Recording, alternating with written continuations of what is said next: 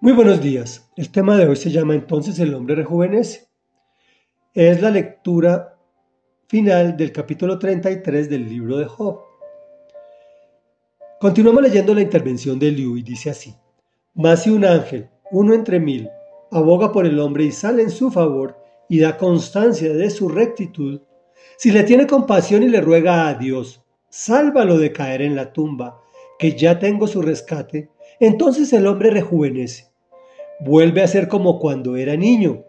Orará a Dios y Él recibirá su favor.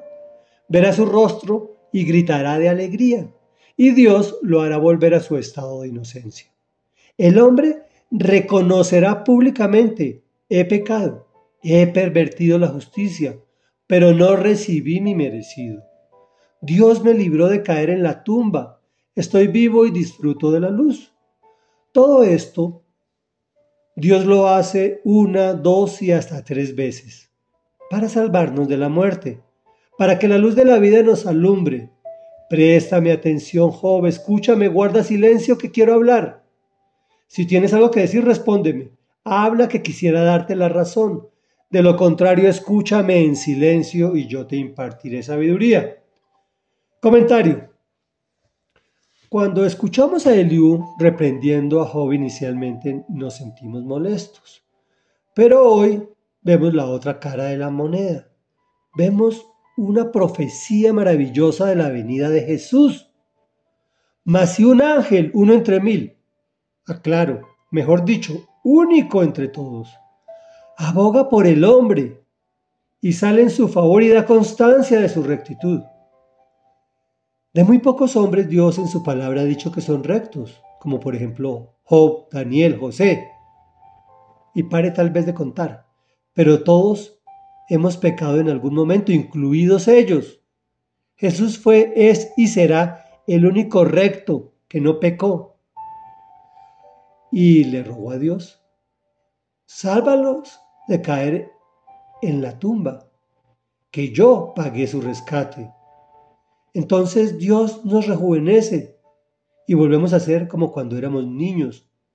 Dios, por medio de Jesús, nuestro redentor, quien pagó nuestro rescate, redención es sacarnos, nos hizo volver a nuestro estado de inocencia.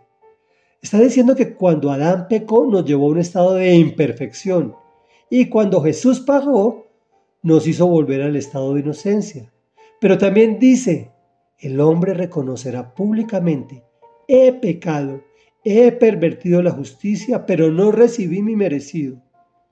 Dios me libró de caer en la tumba, estoy vivo y disfruto de la luz. Es lo que llamamos coloquialmente la oración de fe, en la cual reconocemos nuestro pecado y pedimos perdón a Dios. También reconocemos a Jesús como nuestro Señor y Dios y Salvador y entregamos nuestra vida para que Él nos entregue la vida eterna. Reflexión. ¿Ya le entregaste tu vida a Dios? ¿Y reconociste a Jesús como el Hijo de Dios? Si no es así, pues acompáñame en esta oración, pero no es mentalmente. Recordemos que orar es hablar con Dios, con nuestra boca, con nuestra voz. Tienes que repetirla con tu propia voz, si quieres hacer que el Señor te reciba como su Hijo y dice así, Amado Padre de la Gloria, hoy vengo ante tu presencia reconociendo que he pecado. Perdóname, Señor. Te lo ruego en el nombre de Jesús, a quien reconozco como mi Señor y como mi Dios.